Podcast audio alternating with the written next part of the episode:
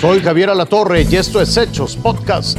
Se intensifica el debate y la discusión por las investigaciones contra candidatos al gobierno de Nuevo León. Normalistas atacan el Palacio Municipal de Tuxtla Gutiérrez. Analizan reabrir la línea 12 de la Ciudad de México en su tramo subterráneo.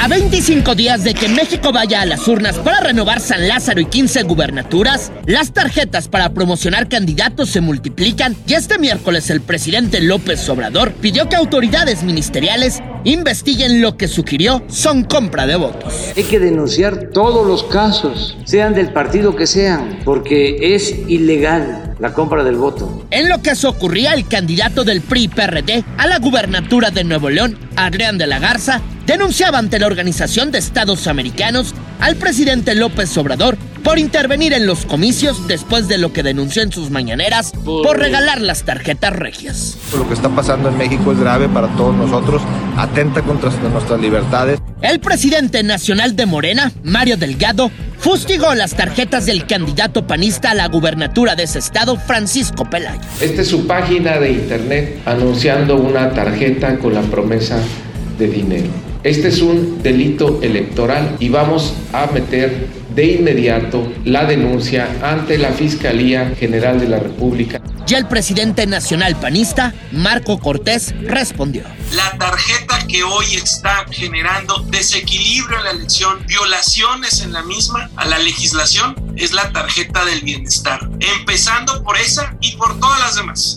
Irving Pineda, Azteca Noticias.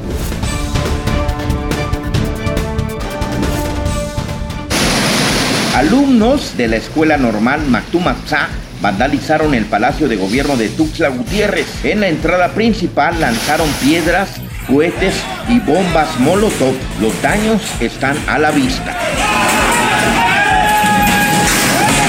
También retuvieron por unos momentos a funcionarios, entre ellos a mujeres que trabajan en el edificio o llegaron a realizar trámites. La policía intervino y logró replegar a los vándalos mientras las personas atrapadas lograron salir. Los manifestantes lanzaron cohetes, piedras y bombas Molotov la policía logró replegarlos con gas lacrimógeno. El saldo es de tres policías heridos y su estado de salud se reporta estable.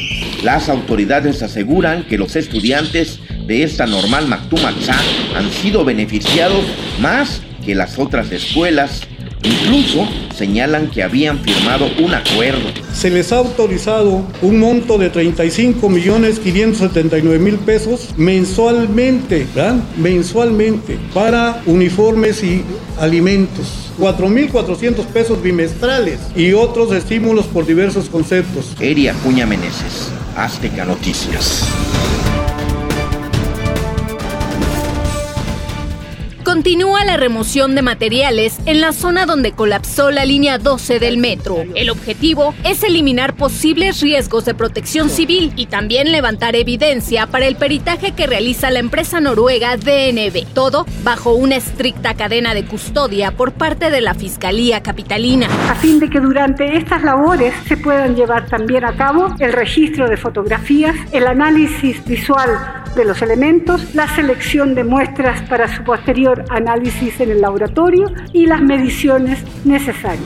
200 elementos de siete dependencias participan en los trabajos de limpieza. Al mismo tiempo, especialistas mexicanos realizan ya una inspección física en el tramo subterráneo de la línea 12, entre las estaciones Culhuacán y Atlalilco. Enseguida realizarán una segunda etapa de revisiones con equipos de alta tecnología. Uno es un microondas de alta frecuencia que va, nos va a permitir conocer los espesores de los materiales, humedad en los estratos que conforman las estructuras, identificar estructuras subterráneas y también detectar oquedades o huecos en el subsuelo.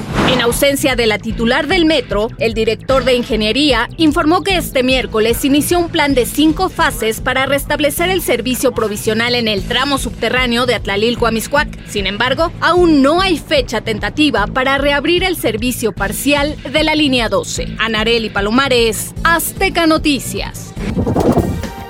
Esto fue Hechos Podcast.